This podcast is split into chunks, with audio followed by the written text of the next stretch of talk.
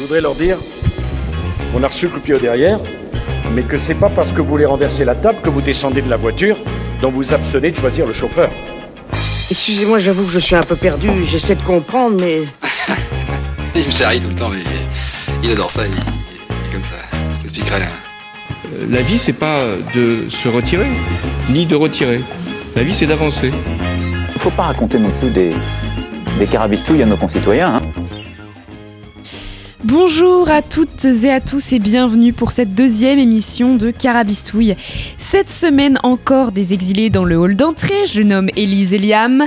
Encore des anecdotes d'Élise et encore des interviews de terrain. Bref, ça devient notre petite marque de fabrique, notre recette pas si secrète, notre petite potion magique. Et pour cause, samedi toute la journée, et oui oui, j'insiste, l'entièreté de la journée, au cas où vous demanderiez, Liam, Noé, Élise, Célia et moi, nous sommes allés au prix Bayeux des correspondants de guerre.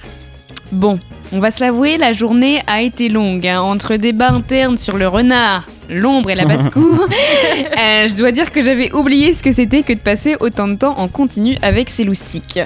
Mais la journée ne s'est pas résumée à ces sujets fort polémiques. Ah oui, promis, on a vraiment débattu dessus. hein. Si nous, on nous lance sur un sujet, c'est bien simple, on ne nous arrête plus. Mais bon, je cesse de teaser la chronique d'Élise, qui relève maintenant du suspense digne d'un Stephen King, et qui vous racontera nos fabuleuses aventures euh, bayeuxaines. Ah, mais avant cela, on me chuchote dans l'oreillette que Noé doit faire sa star. Bon, Noé, on en avait Ouais. déjà parlé, hein. euh, c'est pas très très joli de se vendre comme ça là. Bah oui, mais ce week-end, nous avons interviewé la même invitée que France Inter, Sylvie Lasserre, ou devrais-je dire, France Inter a interviewé notre invitée. Oui, alors là, si Quotidien nous vole notre nom, comme on l'a vu la semaine dernière, et France Inter nos invités, euh, moi je commence à penser qu'on se fait plagier, les amis. Bref, vous retrouverez ces fameuses interviews et l'interview de Sylvie Lasserre la semaine prochaine dans une émission consacrée à la situation des Ouïghours. Mais cette semaine, notre invité n'est autre que Patrick Chauvel. Mais si, si, enfin, vous connaissez, Célia l'avait présenté l'année dernière dans notre toute première émission. Cette légende du reporter- de- du reportage de guerre, avec 50 ans de carrière, une exposition permanente au mémorial de Caen et une couverture de tous les conflits du demi-siècle écoulé Vous voyez toujours pas?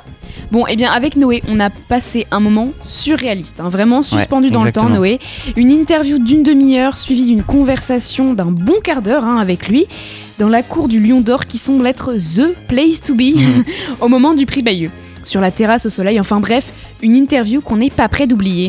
Oui, et ce soir, avec nous, une très belle équipe. À 19h10, il est reporter comme je suis, décathlonien professionnel. Il manie la photographie comme je saute par-dessus les haies. Il est musclé comme je suis, bah musclé moi aussi. Là-dessus, on se ressemble, c'est net, c'est clair. Il est le Patrick Chauvel du journalisme, là où moi je suis le Kevin Meyer du décathlon. On est beaux gosses tous les deux, y a pas de doute. C'est Liam Hazard. Bonsoir, Liam. Bonsoir, bonsoir. De quoi vas-tu nous parler ce soir? Euh, bah, on va parler du prix Bayeux, hein, parce que c'est un peu le thème général de cette, euh, cette émission. Bah oui, c'est logique.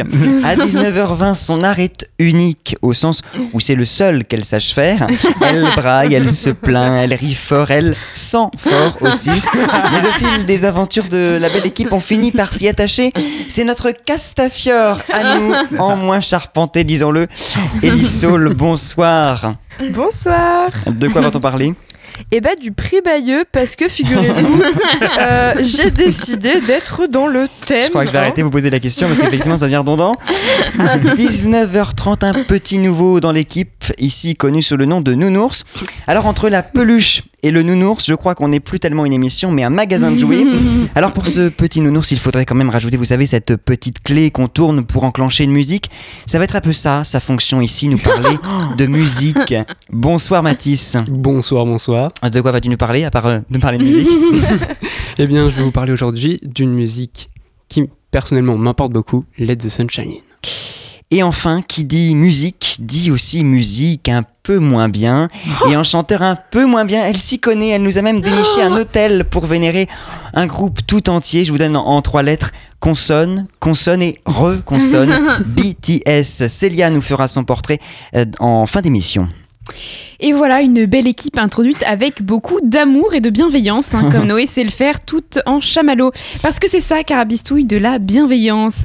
Allez, nous sommes le jeudi... euh, hop, nous Non, sommes pas le- 15, non, pas 13, oui, 15, pardon. Allez, nous sommes le jeudi 15 octobre de cette belle année 2020. Carabistouille, c'est parti. Il est donc grand reporter de guerre avec plus de 50 ans de carrière à son actif, tu l'as dit Jeanne, et il a couvert 34 guerres, peut-être un peu plus maintenant, d'Israël au Vietnam en passant par le Cambodge, l'Irlande du Nord, l'Iran, le Liban, la Somalie, l'Afghanistan, la Tchétchénie, la Syrie. Bref, Patrick Chauvel est indiscutablement un grand nom du journalisme de guerre.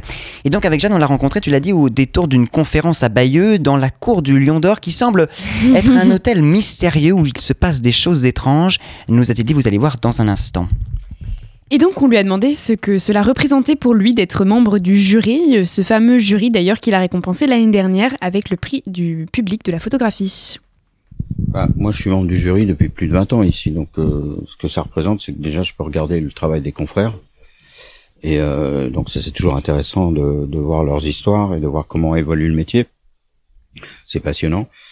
Et puis, de participer au, au prix, quoi. C'est-à-dire que c'est donner un coup de pouce à, à un journaliste, euh, parce qu'on a toujours besoin d'être, à un moment donné, un peu reconnu et d'avoir un peu, un peu de sous aussi pour partir sur le prochain reportage.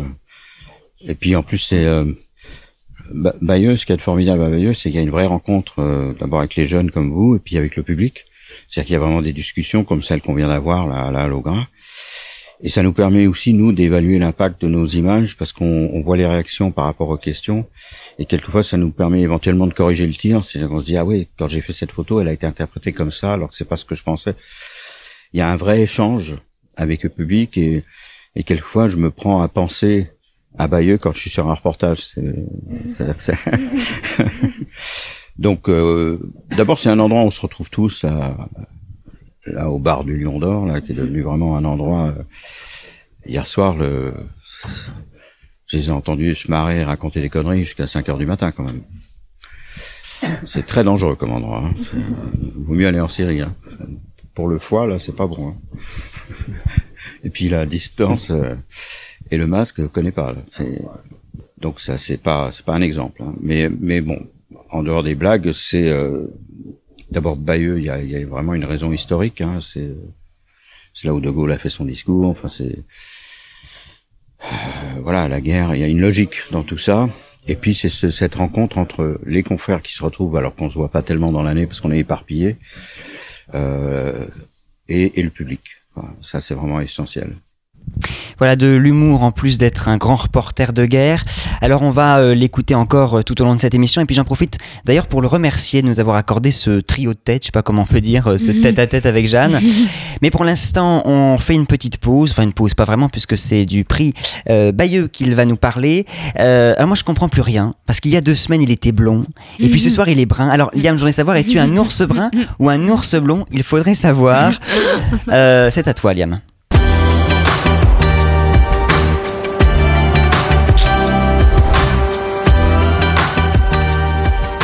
Et donc, euh, pour te répondre, Noé, bah, je suis ambivalent.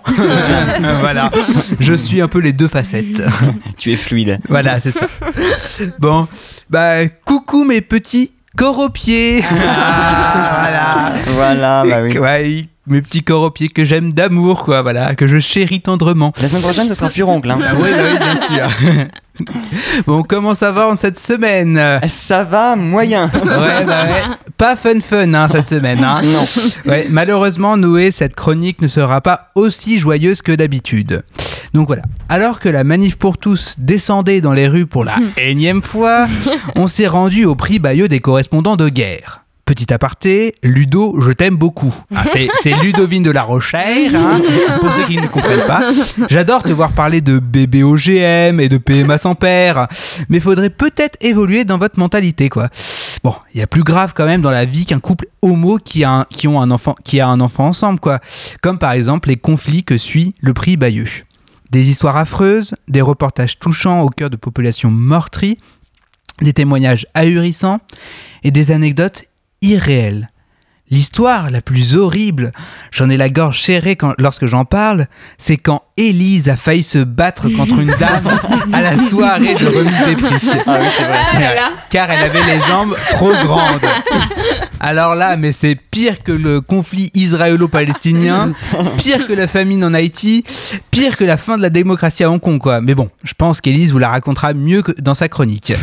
Bon, tout ce que je peux vous dire, c'est qu'elle avait envie de lui faire manger ses grands morts, pour citer pour cette- citer cette immense poétesse qu'est Saul. Bah, bien sûr. ah oui. Et si vous ne le saviez pas, le prix Bayeux est dû à un seul homme. Jean Oui, effectivement. Léonce Dupont. C'est pour toi, bébé. Alors, parce qu'il y a 28 ans, c'est lui qui en a eu l'idée. C'est lui et lui seul, hein, bien sûr, Ouais, bien bien évidemment. sûr. Il a tout fait de ses petites mains. Ben, tu, tu gâches mes blagues en fait. Parce que c'est lui aussi qui a eu l'idée du slogan. c'est lui aussi qui a pris toutes les photos, il a filmé tous les reportages, il a décidé du jury, il a construit de ses mains la halle au grain. Et durant la cérémonie de clôture, il était caméraman, il a envoyé tous les magnétos. C'était peut-être même lui, la dame devant moi. il se retourne et hop, c'est lui. ouais, donc euh, j'en fais peut-être un peu trop là, non? Mais bon, pas plus que Jean Léonce, vous l'avez compris. oui, voilà. Mais on rigole, on rigole. Mais c'est à ce moment qu'on entre dans le moins drôle. Le prix Bayeux existe depuis maintenant 27 ans et chaque année on y voit de nouveaux reportages et de nouvelles histoires vous glacer le sang. L'histoire qui m'a personnellement retourné, et je pense que mes collègues autour de la table acquiesceront, c'est l'histoire de Patrick Chauvel à la fin du vote du prix du public. Alors qu'il couvrit le conflit en Syrie, il me semble, un jeune de 10 ans, blessé, blessé gravement, demande à voir Monsieur Chauvel avant de mourir. Il lui dit ces mots en arabe. Vous les adultes, je vous préviens, je vais dire à Dieu tout ce que vous nous avez fait subir. Voilà, voilà, tout est dit. Le prix Bayeux des correspondants de guerre, c'est ça. Sept prix remis à des reporters qui sacrifient tout, leur vie, leur famille, leur confort, pour nous donner un témoignage du monde tel qu'il est. Ils sont, témoins d'un monde qui se transforme, de guerres qui n'ont parfois pas de sens. La dévotion que donnent ces personnes à leur travail se retranscrit dans le mémorial des reporters tués dans l'exer- dans l'exercice de leurs fonctions.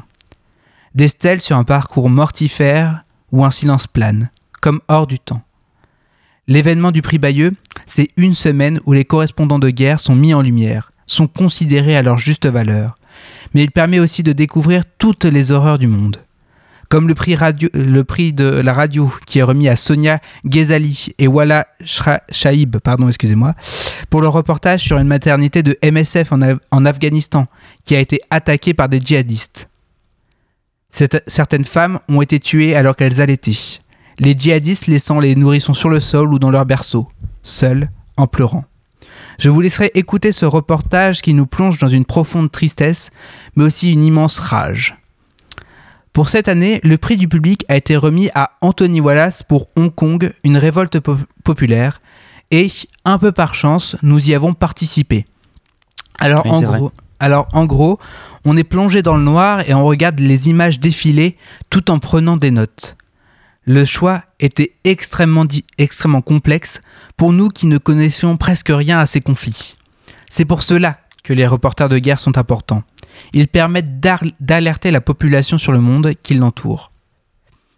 Le prix les prix récompensent la radio, la télé, reportages courts et longs, la photo et la presse écrite. Et c'est cela qui est important.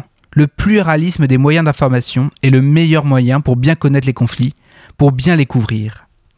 Pour finir, allez au prix Bayeux des correspondants de guerre l'année prochaine, car vous pourrez sentir le pouls du monde via les populations et les conflits qui le traversent. Allez, à la semaine prochaine mes petits corps aux pieds, et allez manger vos grands morts.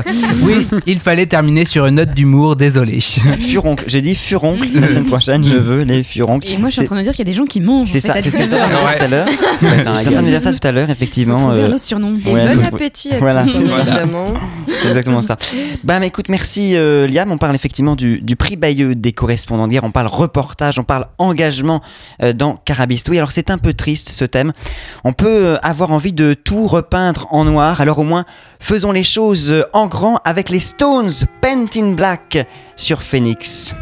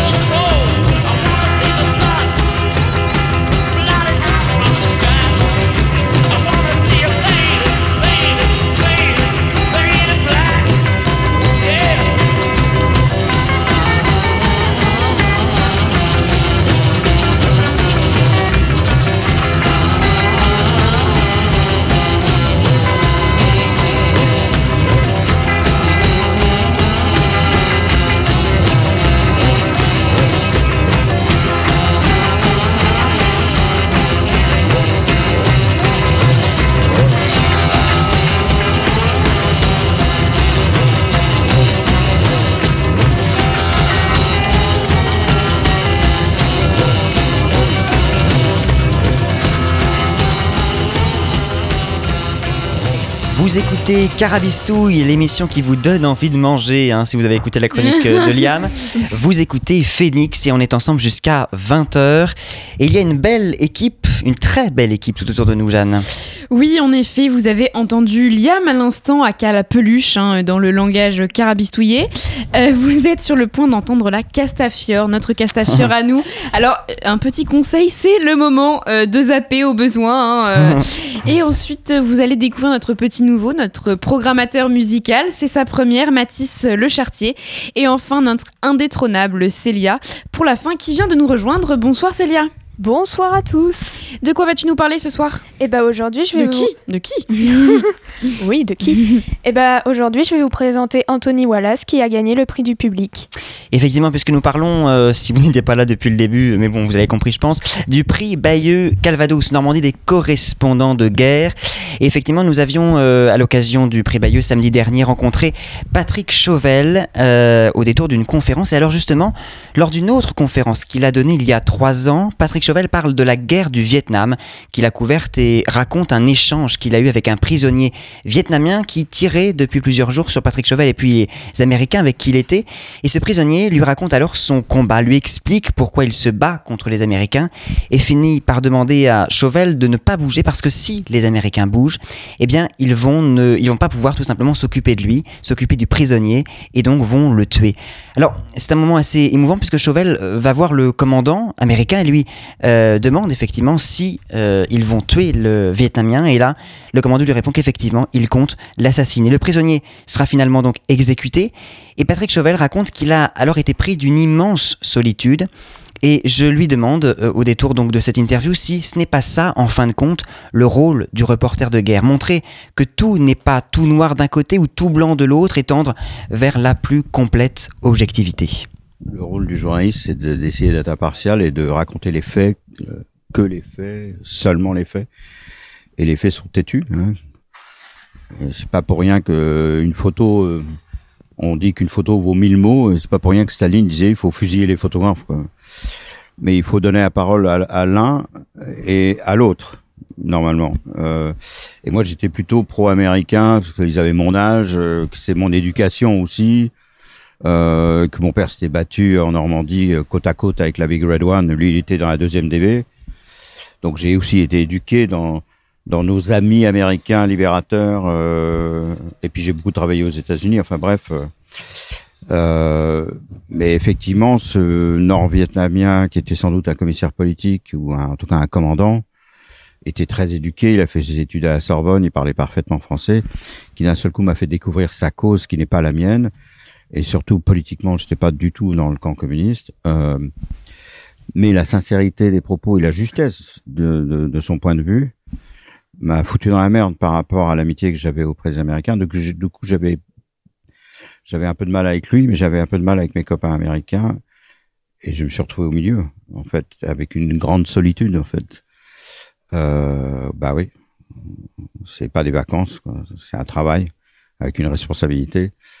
Et donc on se retrouve pris entre deux feux, quoi. Avec euh, évidemment, on n'est jamais vraiment complètement impartial parce qu'on devient forcément copain avec les gens à qui on a souffert, les bombardements, les blessés, les morts. euh, euh, mais on essaye quand même de garder une espèce de distance. euh.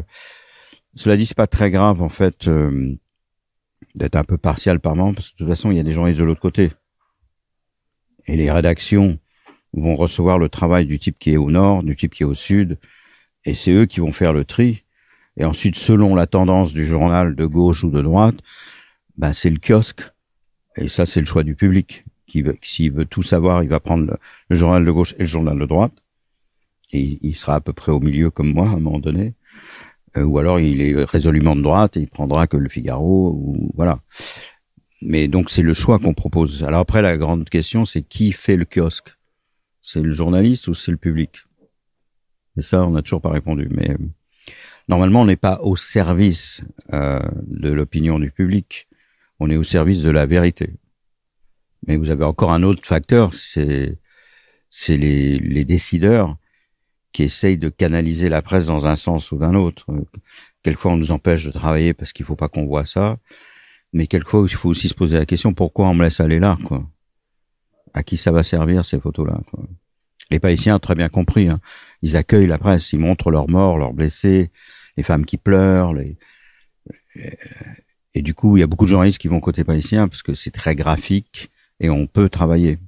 Et les Palestiniens n'ont jamais tué un journaliste, jamais l'armée israélienne essaie de nous empêcher de travailler tout le temps. Et ils ont tué plein de journalistes, les soldats israéliens. Ils ont rien compris, en fait. Parce qu'après, ils nous disent, mais vous êtes pro-palestinien. On dit, on n'est pas pro-palestinien. C'est les seuls à qui on peut travailler. Donc forcément, s'il y a plus de journalistes côté palestinien, il y a plus de sympathisants. Puisque vous nous emmerdez tout le temps. Je sais pas, ça se trouve, en voyant un soldat israélien blessé, et si on pouvait faire la photo, on aurait de la sympathie. Mais ils nous laissent pas travailler. Donc, ils savent pas se servir de la presse. Les Palestiniens un peu trop, les Israéliens pas du tout. Donc c'est voilà, c'est ça. Il faut faire attention à pas se faire manipuler. Mais en même temps, il faut pas oublier qu'il y a des photographes des deux côtés. Donc la manipulation, euh, elle- a une limite. Euh, les gouvernements ont jamais réussi à empêcher la presse. Vous en bloquez un, il y en a un autre qui rentre par la fenêtre. euh, Il y a toujours quelqu'un qui va réussir à passer, quoi. Toujours. Euh, et ça, c'est bien.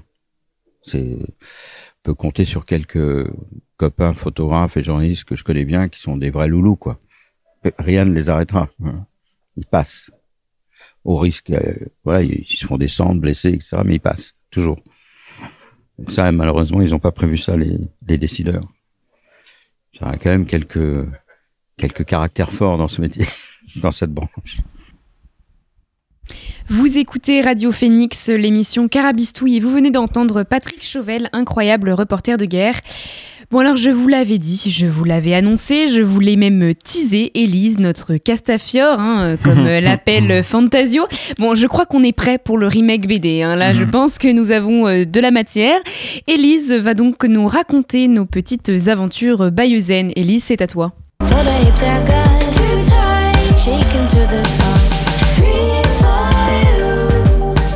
I miss you too. Et oui, bonjour les amis, bonjour à tous et bonjour Mister Corona. hein. Tu vas le saluer maintenant. et oui, bien sûr, hein, comme il est omniprésent et qu'il est peut-être avec nous en ce moment, je me suis dit qu'il va mieux Oh que non, je le salue aussi, histoire de rester en de bons termes, tu vois, genre dans le doute, on va Mhm. faire. Donc oui, me revoilà pour une nouvelle chronique. Et pour les petits malins qui l'auraient remarqué, ça fait effectivement deux semaines de suite que je suis là. Ah, ouais. Maladie, démence, apocalypse. Alors- Apocalypse, je dirais. Alors non, car pour cette nouvelle saison, je serai bien là toutes et oui, bien toutes les semaines pour le plus grand plaisir de mes petits Ouais, camarades. C'est ça. On est vraiment très contents. Et non, contrairement à ce que les mauvaises langues vont dire, je vais réussir à venir chaque semaine et je ne vais pas faire comme l'année dernière où je devais venir toutes les deux semaines, mais au final c'était plutôt aléatoire. Vraiment, vraiment c'est que la deuxième émission. hein. Calme-toi. Eh, oh, ça Elle prend la confiance. Et comme je suis quelqu'un qui, en plus de tout ça, aime le défi, en plus d'être là à chaque émission, je serai dans le thème comme je vous l'annonçais la semaine dernière. Ouais, c'est encore pire ça. c'est vraiment. Ouais, euh, ouais, on est d'accord. hein. Moi aussi, je suis pas convaincue que je vais réussir. Mais bref. Euh, parce que là, clairement, euh, le défi me semble impossible. hein. Je passe un peu de tout à rien. C'était comme si notre cher Zemmour défilait à la Pride. Ça n'a aucun sens. Oh là là, belle comparaison un peu, un peu Hein risquée. ça, ne, ça ne tient pas la route comme image, Non, on est ça tient d'accord. pas du tout. Hein voilà. Enfin bref, je vais quand même au moins pour cette fois me tenir à mes engagements et je vais donc être dans le thème. Si vous avez bien suivi euh, et que vous ne vous êtes pas endormi ou je sais pas quoi d'autre, on va effectivement parler du prix Bayeux. hein. je pense qu'on l'a répété. Alors là, Hein le hein. le scoop est présent. Et euh, contrairement à la semaine dernière, comme l'a rappelé Jeanne, cette fois-ci j'étais bien sur place. Et il faut que je vous avoue que je me suis pas trop trop cassé la tête hein, pour préparer cette chronique. bon, sachant que généralement elles sont écrites seulement quelques heures à l'avance, je vous laisse imaginer à quoi ressemble celle-ci. hein. Euh, vraiment, ça vole pas très très haut. Oui, donc, euh, comme je disais, j'avais pas trop trop à réfléchir, hein. Euh, non pas par flemme ou euh, je sais pas quoi, hein. cette chronique m'est juste tombée dessus, quasi toute prête, tel un bébé oiseau qui se ferait nourrir par, parce que sa mère a prémâché. hein. Euh, et en effet... Quelle euh, comparaison. ah oui, toujours, hein, on, on est dans des belles images aujourd'hui. hein. En effet, je vais vous parler, comme l'a dit Jeanne, de notre journée au prix Bayeux. Et si je veux continuer dans mon analogie, hein, je serai donc le bébé oiseau, la chronique, la nourriture prémâchée et la maman oiseau, ben je vous laisse de choisir, hein, qui veut, qui veut, la place est vacante. Enfin bref, notre journée au prix Bayeux. Tout commença quand j'ai vu la petite tête de rat de Liam se pointer au pied de mon balcon Ouais. à 8h du matin. hein. Je vous avoue que ce début d'histoire, hein, c'est pas très très affré- Ouais. attrayant. Moi non plus, ça m'a pas. euh, vous hein. inquiétez pas, hein, c'était pas Roméo et Juliette. hein. C'est plutôt la belle et la bête. hein. Et je imagine qui est la bête. Ouais, on sait tous que tu es la quand même. Bref, après moult péripéties plus ou moins intéressantes, la fine équipe et moi-même sommes enfin arrivés sur les coups de... s'exclut de la fine équipe. Ah oui, non, pas du tout. hein. Donc, on est arrivé sur les coups de 9h à Bayeux. Et bien évidemment, avec Liam, nous avons décidé de faire un tour au marché, tels les retraités que nous sommes. Ensuite, on a. pour, no- pour notre euh, gouverne, euh, pour votre gouverne, euh, bah, c'était en fait euh, pour interviewer des gens. Sauf qu'en Oui, fait, on a ça. interviewé Bien sûr. personne. Bien Voilà. Bien sûr, on y on croit. était plus captivés par les dindons hein, que par autre chose. Ensuite, on a vu et euh, voté pour le prix du public, comme l'a dit Liam tout à l'heure. Et je dois vous avouer que j'ai versé une ou deux, ou peut-être même une dizaine de larmes, hein, suite à ces reportages tous plus poignants et criant de vérité et de souffrance les uns que les autres. Après la rencontre avec Patrick Chauvel, Liam, Célia et moi sommes allés faire quelques micro-trottoirs et euh, ça n'a rien à voir, contrairement à ce que pensait ma coloc, à des petits trottoirs. hein. Euh, je vous jure, elle, elle a pas la lumière à tous les étages celle-là. Et de toute façon, quand on y réfléchit bien, on avait vachement de place. hein, de toute façon, sur ce trottoir, Enfin, vraiment, euh, c'était assez spacieux quand même. hein. Donc vraiment, ne vous inquiétez pas, tout allait bien de ce côté-là. Donc, une fois euh, les micro-trottoirs enregistrés, euh, toujours avec mes deux acolytes, on est allé voir plusieurs expos photos, tout en nous plaignant pendant bien deux heures Oui, et de ça, manière oui. très régulière que nous avions faim. Oh, je- Parce qu'il fallait nous attendre. Effectivement, comme tout être vivant, Pendant que papa et maman bossent. c'est ça, pendant que les enfants font mumuse dans Bayeux. Donc nous avions faim Car, euh, effectivement, comme tout être vivant, à 14h, l'estomac gronde. hein. Au bout d'un moment, euh, c'est compliqué. Enf- une fois que on était enfin restauré, et j'insiste vraiment sur le enfin, c'est très très important pour que vous compreniez la, la souffrance hein, qu'on a subie, on a pu se mettre en marche, et rien à voir avec Manu bien sûr, vers le mémorial des reporters de guerre. La route étant longue et notre flemme intense, nous avons donc fait un petit jeu. Ah. Oh là là, on y Voilà, arrive. hein, que certains de mes camarades ont perdu. Et oui, dommage les losers. Mais hors de question que je vous dise qui. Et euh... Ah bon, tu dis pas qui Ah bah non Ah non Ah bien sûr que non, je vais pas dire qui. Grosse devinette. Et du coup, ils se retrouvent euh, à devoir placer des mots choisis par nos bons soins dans leur chronique. Je vous invite donc à les retrouver euh, et... euh, Réponse la semaine prochaine. voilà, hein, on vous donnera des réponses. Donc, une fois que nous avons visité le mémorial et que euh, nos vies euh, furent racontées autour d'un café ou chocolat ou coca ou ben tu m'emmerdes, tu choisis. hein. nous avons tous pris place dans la salle pour la cérémonie de clôture du festival. Bon, euh, je vous avoue que j'ai pas grand chose à dire là-dessus, hein, si ce n'est que l'heure et demie à attendre avant le début de la cérémonie fut assez longue, surtout lorsqu'on est assise à côté de Liam. Je vous promets que c'est long, voire très très très très long. hein. Euh, et que comme l'a dit Liam, j'ai réussi à m'engueuler avec la dame assise juste devant moi. Mais je vous arrête tout de suite. hein. Pour une fois, je n'y étais pour rien. Il y a des témoins vraiment en trop studio. hein. écoute. C'est juste qu'elle a pas compris que les chaises en plastique ne sont pas son canapé et quand que tu te recules et que ça bloque, c'est que généralement il y a des genoux derrière. hein. Que ça sert à rien d'engueuler la personne qui est derrière toi, elle n'y peut rien. hein. On n'a pas tout choisi. Bref, n'en parlons plus, sinon je vais me réénerver. Et personne ne veut ça. hein. Non, Donc, non, non. voilà, on sait tous. C'est donc sur une cérémonie pleine d'émotions que notre périple au prix Bayeux s'est terminé, avec un peu de corneille chanté devant les toilettes et également, hein, euh, je pense que les gens doivent savoir ça. Donc je vais en profiter pour terminer ma chronique ici, histoire de pas avoir à trouver une fin meilleure. Donc à la semaine prochaine sûrement, et dans le thème peut-être. Merci beaucoup, Élise, pour ce magnifique portrait de nos belles aventures euh, bayeuxaines hein, à refaire l'année prochaine. J'ai hâte. On repart avec notre interview de Patrick Chauvel, légende du reportage de guerre. On lui a parlé du fait qu'on retrouvait beaucoup dans ses photographies euh, la présence d'enfants et de la jeunesse, et on lui a demandé que représentait justement pour lui cette jeunesse et leur place innocente et naïve pris au sein des conflits dans lesquels ils sont les premières victimes. De toute façon, c'est toujours ce qu'il y a de plus dur, hein, c'est de voir les les très jeunes enfants qui sont des victimes innocentes. euh, c'est insupportable, surtout quand on les enfants soi-même, quoi. Parce qu'eux, ils ont rien demandé, quoi. Donc c'est, euh, je crois que c'est- Kennedy qui disait ça. Euh, Ce sont les, vieux qui déclarent la guerre, c'est les jeunes qui meurent, quoi. Bah, c'est-à-dire que moi, quand je vois des des des, des combattants de de 16 ans, 20 ans, euh, moi j'ai des enfants de cet âge-là, donc euh, je les imagine avec une Kalachnikov, euh, c'est insupportable, quoi. Bah, ça me fait mesurer aussi la chance qu'on a nous de vivre dans un monde de paix et qu'on ferait mieux d'en profiter au lieu de le gâcher avec des moments d'humeur et, des réflexions idiotes. Est-ce que nos jeunes, vous, vous vous rendez compte de la des possibilités immenses que vous avez d'étudier euh, gratuitement, d'avoir les soins gratuits, de... tout ça d'ailleurs c'est le résultat de la guerre puisque la sécurité sociale, c'est après la guerre, c'est c'est les mecs de la résistance. Enfin, c'est euh, la guerre a produit ça, mais mais euh, pour beaucoup de gens, la, la paix est un acquis. Et euh, c'est pour ça que c'est bien de rappeler que la guerre est là, elle est pas loin. Moi, j'avais fait un- une expo à Paris qui s'appelait La guerre ici, où j'avais fait des montages, où j'avais foutu des Tchétchènes à l'Arc de Triomphe. euh, et là, il y a eu une expo dans la rue ici, où le maire m'avait dit, euh, on prend ton expo, mais ce serait bien que tu, tu inclues la ville.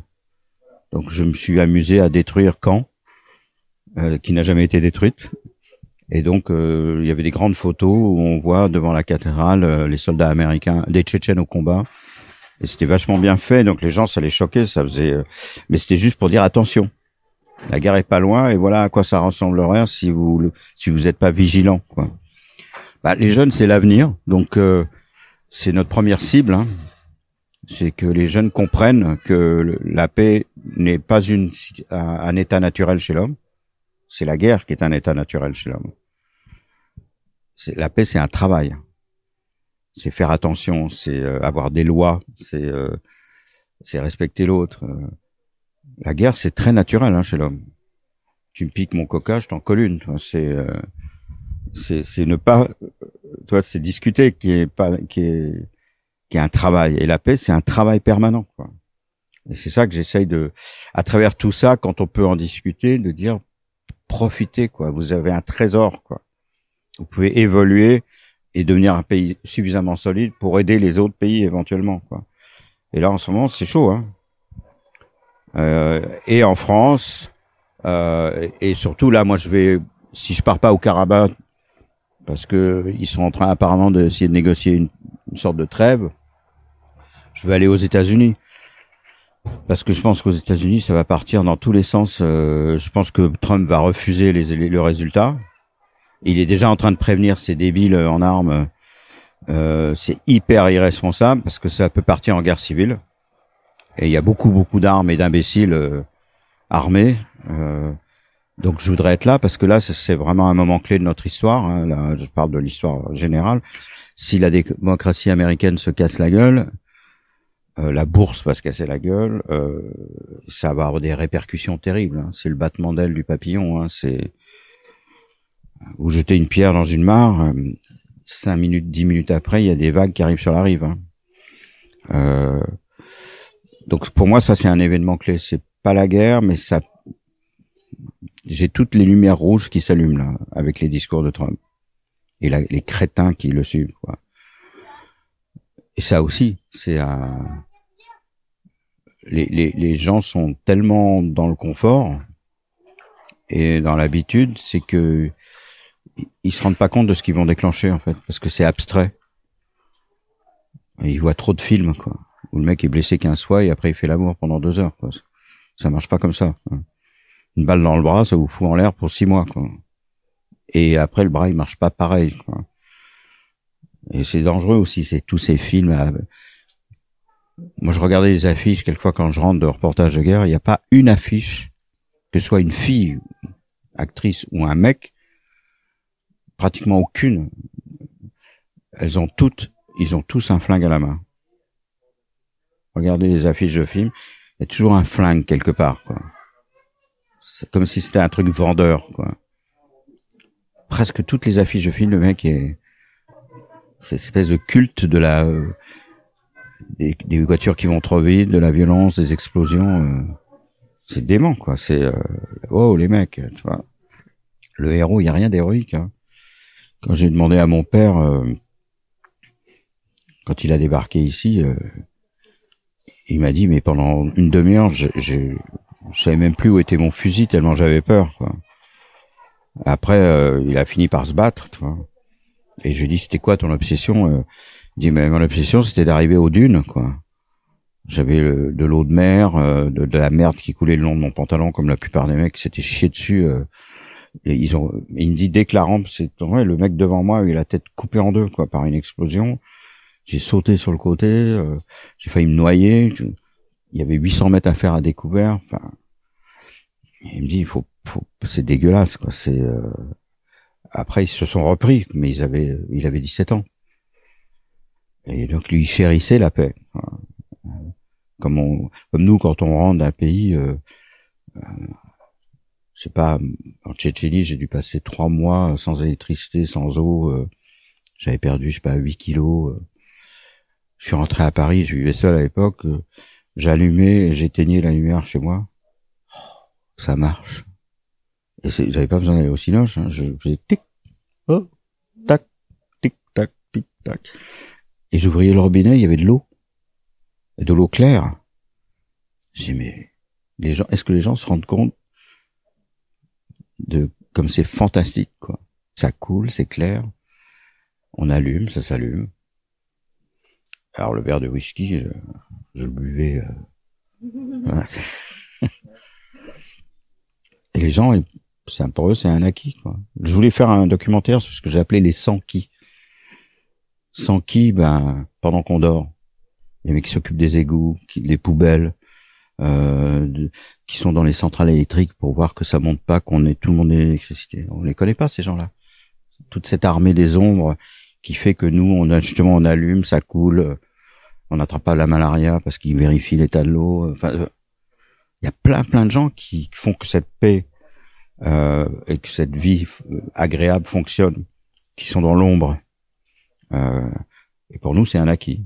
C'est normal. On allume, c'est normal. Ben non, c'est pas normal. C'est un travail. Et c'est ça qu'il faut protéger. C'est aussi ça notre rôle, c'est de montrer les guerres qui se rapprochent, qui tournent autour, pour que les gens puissent reconnaître les signes intramuros par moment, quoi. Les petites blagues racistes à la con, euh, tout le monde rit d'un rire gras. vois. doucement les mecs, parce que les gens concernés disent peut-être rien, mais ça ça ronge. Et à un moment donné, ça sort, quoi, ça va exploser. J'ai jamais été aussi en colère. On m'avait invité à une émission quand il y a eu la révolte des banlieues, là, à un moment donné. Tu m'as dit, euh, vous, en tant que journaliste de guerre, de- est-ce que vous êtes euh, surpris J'ai dit, vous foutez de ma gueule. euh. Et, ils avaient nommé un, un type au gouvernement pour s'occuper de ce problème euh, spécifiquement. J'ai ils se foutent de notre gueule. On a dû faire dix documentaires sur le problème des banlieues depuis dix ans. Et ils s'étonnent maintenant et ils nomment maintenant un mec, mais c'est trop tard. Euh, ils avaient qu'à regarder les documentaires. Depuis, ça fait dix ans que ça, ça monte et qu'on les- on s'occupe pas d'eux. Alors qu'après, il y a des malfrats là-dedans qui en profitent et qui, euh, bien sûr, comme partout. Mais ils auraient pas eu le terrain si on les avait pas laissés tomber. Et ça devient un argument politique. C'est que chaque fois que les élections montent, d'un seul coup, c'est marrant, on parle de la violence et de la banlieue. Et t'as la droite et la gauche qui récupèrent le truc en disant on va tout changer et, ils, jou- ils jouent sur la peur euh, des gens pour avoir euh, des, des voix quoi. Et en fait, je sais pas si on vendait le porte-avions euh, Charles de Gaulle et qu'on mettait le pognon dans les banlieues, ce serait réglé. Hein. Et on n'a pas tellement besoin d'un porte-avions en fait. Tu vois? Donc on, on marche sur la tête quand même là. hein? On réduit les médecins et les hôpitaux euh, et après on s'étonne qu'on soit dans la merde. Bah oui. Mais pourquoi réduire les Par contre, on augmente. euh, Enfin, cette année, ils ont réduit encore juste avant le Covid euh, l'argent pour la santé publique et ils ont augmenté de 20 à 30% les ministres et les députés. On se fout de notre gueule même. Comme disait un copain qui a de l'argent, je je me plains pas de payer les impôts, mais je m'inquiète. C'est de savoir où va mon argent, par contre. Non. Bon là, je comprends que le gouvernement tâtonne parce que même les médecins tâtonnent, ils savent pas trop. euh, ils- mais par contre, je pense que les gouvernements, il ferait mieux de fermer leur gueule puisqu'ils savent pas. C'est pas la peine de, dire une chose et le contraire la semaine d'après, quoi. Il vaut mieux dire on ne sait pas. On avance au fur et à mesure. On essaie de connaître cette maladie. Et puis il faut faire attention aux mots. Quand Macron dit euh, on est en guerre, euh, non, on n'est pas en guerre. On a une pandémie, point. Mais non pas en guerre. Il n'y a pas de bombardement, il n'y a pas de colonne de réfugiés. Parce qu'à force de dire n'importe quoi, les mots perdent leur valeur. Et après, on peut plus s'exprimer, quoi. C'était quoi ta question, Jeanne, à l'origine? Il digresse hein, quand même, le, le père Chauvel, il digresse. C'était donc euh, sur la, enfin son, son avis en tout cas sur la place des, des enfants qui sont les premières victimes. Voilà, c'est ça. Mais en effet, il Dé- digresse. dévier sur, euh, sur le gouvernement. Et... Bien que ce qu'ils disent sur la- les États-Unis est assez alarmant Ah oui, non, hein, quand c'est- même oui, oui, euh, tout à, à fait. suivre, à suivre. C'est vrai. hein. Mais euh, voici maintenant notre chronique musicale. C'est la première de Mathis Le Chartier qui a gentiment accepté euh, de se lancer dans l'aventure avec nous, ce qui n'est pas une mince affaire, il faut, il faut Eh oui. l'avouer. Et donc une fois par mois, il nous présente un titre passé dans cette émission.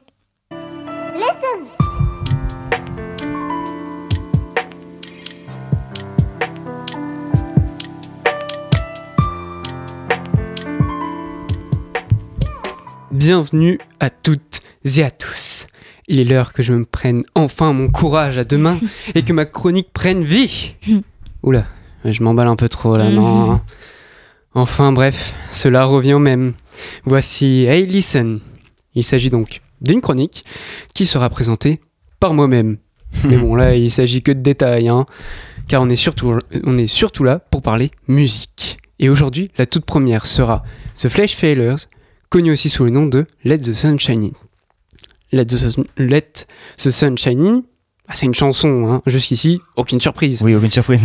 Mais ce que vous ne savez peut-être pas, c'est qu'à la base, c'est un medley de deux chansons. Il y a donc Let the Sun Shine In, bien évidemment, mais aussi Aquarius. Ces musiques ont été écrites par James Rado et Jérôme Ragni et composées par Gat McDermott pour leur comédie musicale Hair de 1967. Cette comédie musicale nous raconte l'histoire de Claude Bukowski, un jeune fermier de l'Oklahoma dans les années 70. À votre avis, l'équipe, qu'est-ce que peut bien faire un jeune homme dans les années 70 Fumer du shit. Exactement, oui, t'as t'as tout à fait raison, Guillaume. non, je sais pas partir à la guerre, forcément. hein. Ah bah, bien entendu, hein, il part à la guerre du Vietnam. Bah oui. Mais avant que celui-ci ne s'élance fièrement au front, il souhaite tout d'abord visiter New York. Et c'est justement lors de cette visite qu'il rencontrera à Central Park un groupe d'hippies. Qui fume Qui joints, du shit. Voilà. qui va bien entendu lui chambouler sa vie.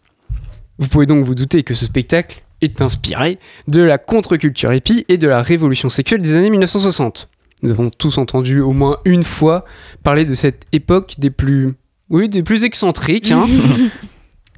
Euh, les musiques qui sortiront de Hair, telles que celles que je vous présente aujourd'hui, deviendront des hymnes des mouvements pacifistes contre la guerre du Vietnam. Ah, Qu'est-ce que c'est beau Enfin bref, cette musique avait déjà un bon petit succès. Vous pensez que ça finirait là? Vraiment? Mhm. Ah non, non, pas du tout. Hein. Ah, c'est que les années suivantes que le morceau du jour deviendra célèbre, au point qu'il passera six semaines. Six semaines quand même, hein, ça fait beaucoup. Au top du Hot 100 du Billboard durant le printemps de 1969.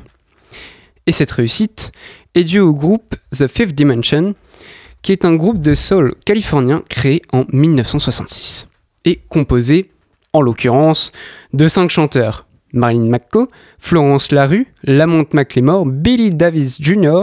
et Ron Thompson. Ils ont donc enregistré et sorti leur album The Age of Aquarius, qui a pour single Aquarius Let the Sun Shine In. On peut dire qu'ils ont le nez pour la bonne musique, hein, car c'est le plus gros succès de leur carrière, les rendant célèbres, et grâce à ce titre, ils obtiendront des récompenses telles que les Grammy Awards. C'est assez impressionnant quand même. Et c'est en 1979 que le morceau atteindra son apogée avec l'adaptation de la comédie musicale en film, qui donna la 33e place à cette chanson dans la liste des 100 plus grandes musiques du cinéma américain. Franchement, euh, je leur dis bravo, hein, parce que j'ai regardé un peu la tête de la liste. Il y a des Ouais, morceaux pas- incroyables. hein. Ah c'est vraiment la, 30 Effectivement. la 33e place. Ouais. euh, c'est quand même vachement incroyable. Cette musique a un parcours tout à fait extraordinaire, je trouve. Mais bon, malgré cette super musique, cela n'a pas empêché un grand nombre de jeunes des années 70 à partir sur le front. Et cela n'a pas fini. Pour moi, cette musique reflète une certaine joie et force de vivre, mais également un recueil pour tous les jeunes qui se retrouvent à partir au front. Il n'y a pas eu, et il n'y a pas que la guerre du Vietnam. Beaucoup trop de jeunes adultes et des enfants perdent tout à cause de ces guerres abominables. Une jeunesse qui s'envole bien trop vite, mais que cette mélodie et ces paroles accompagnent pour que jamais on ne les oublie.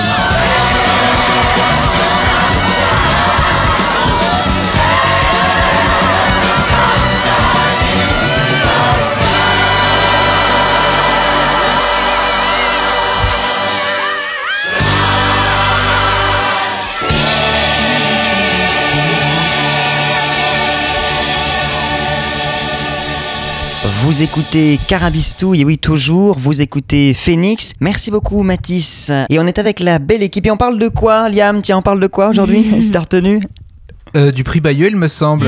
C'est ça. Ah bah attendez, là on est en train de regarder euh, les infos de Macron, donc. euh, Ah bon, bah d'accord, ok, je vois que c'est du sérieux euh, pendant qu'on, hein, pendant que les, ouais, ouais, c'est pas grave. Euh, oui, effectivement, vous êtes de l'autre côté, on vous voit pas, mais c'est pas grave.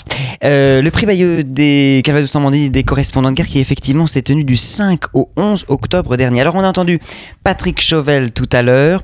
On va entendre maintenant des personnalités du public et notamment euh, euh, un monsieur qu'on a rencontré lors de la cérémonie de clôture et qui nous avons un peu discuté et qui semblait tout simplement passionné par ce qui se passait. Il a bien raison.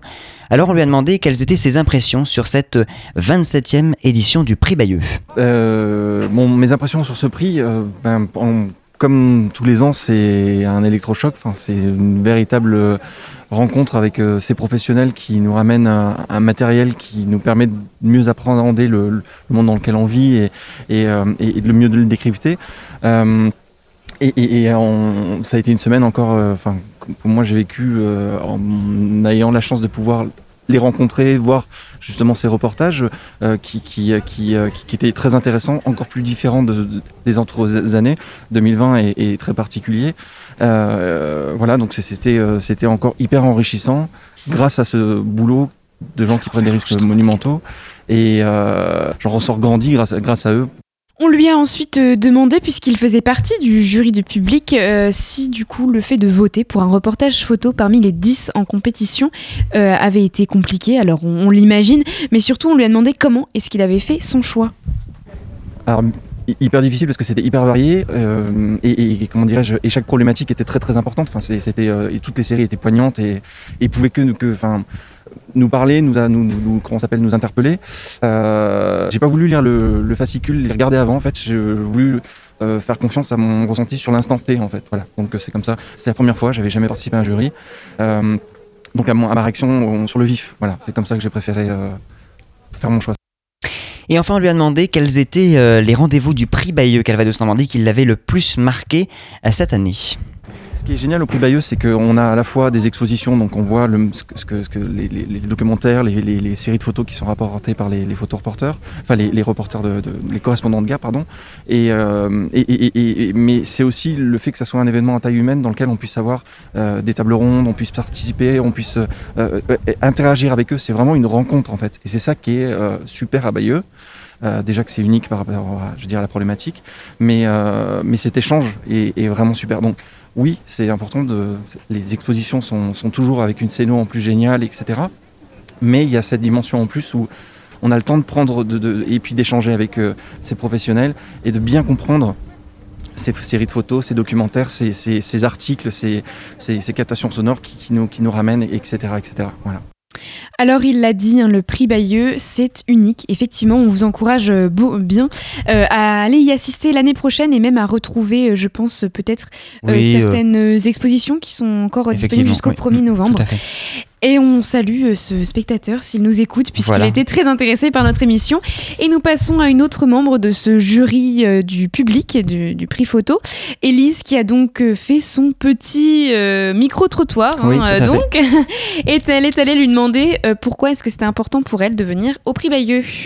Bah, ça me sort de mon petit confort. C'est à chaque fois être confronté à toute cette violence, cette douleur du monde. Et j'aime bien les débats ensuite. Donc ça m'ouvre sur le monde extérieur où j'ai pas toujours le temps de m'y intéresser. Et ensuite, notre Guillaume Meurice à nous. hein. vous noterez la continuité avec France Inter, hein, toujours, ça devient une obsession. Notre Guillaume Meurice à nous lui a demandé si elle pensait que la présence des jeunes au prix Bayeux était elle aussi très importante. Euh, bah, tout à fait. Je sais pas si vous avez assisté au discours de Cheval, mais c'est ça, c'est la transmission et c'est l'histoire avec un grand H. C'est une histoire de transmission, quoi. C'est d'être toujours, et c'est ce qu'il expliquait aussi, d'être toujours euh, vigilant. Le diable n'est jamais très loin. Alors, euh, Élise était donc notre Guillaume Meurice à nous, mais euh, Célia était également euh, au prix Bayeux des correspondants de guerre. Elle a passé l'après-midi, la journée même entière avec nous. Oui, la journée, on peut, Oui, tu, retenir. tu- tu l'as bien dit euh, en introduction. Euh, J'étais votre guide personnel. hein. c'est Ah, exactement, bah oui, guide dans, dans Bayeux. tout à fait. Exactement. Euh, Célia, tu nous as donc accompagnés et tu étais avec nous lors du vote du public. Tu as toi-même voté pour un reportage Euh, euh, et tu nous parles ce soir donc du gagnant du prix euh, du public.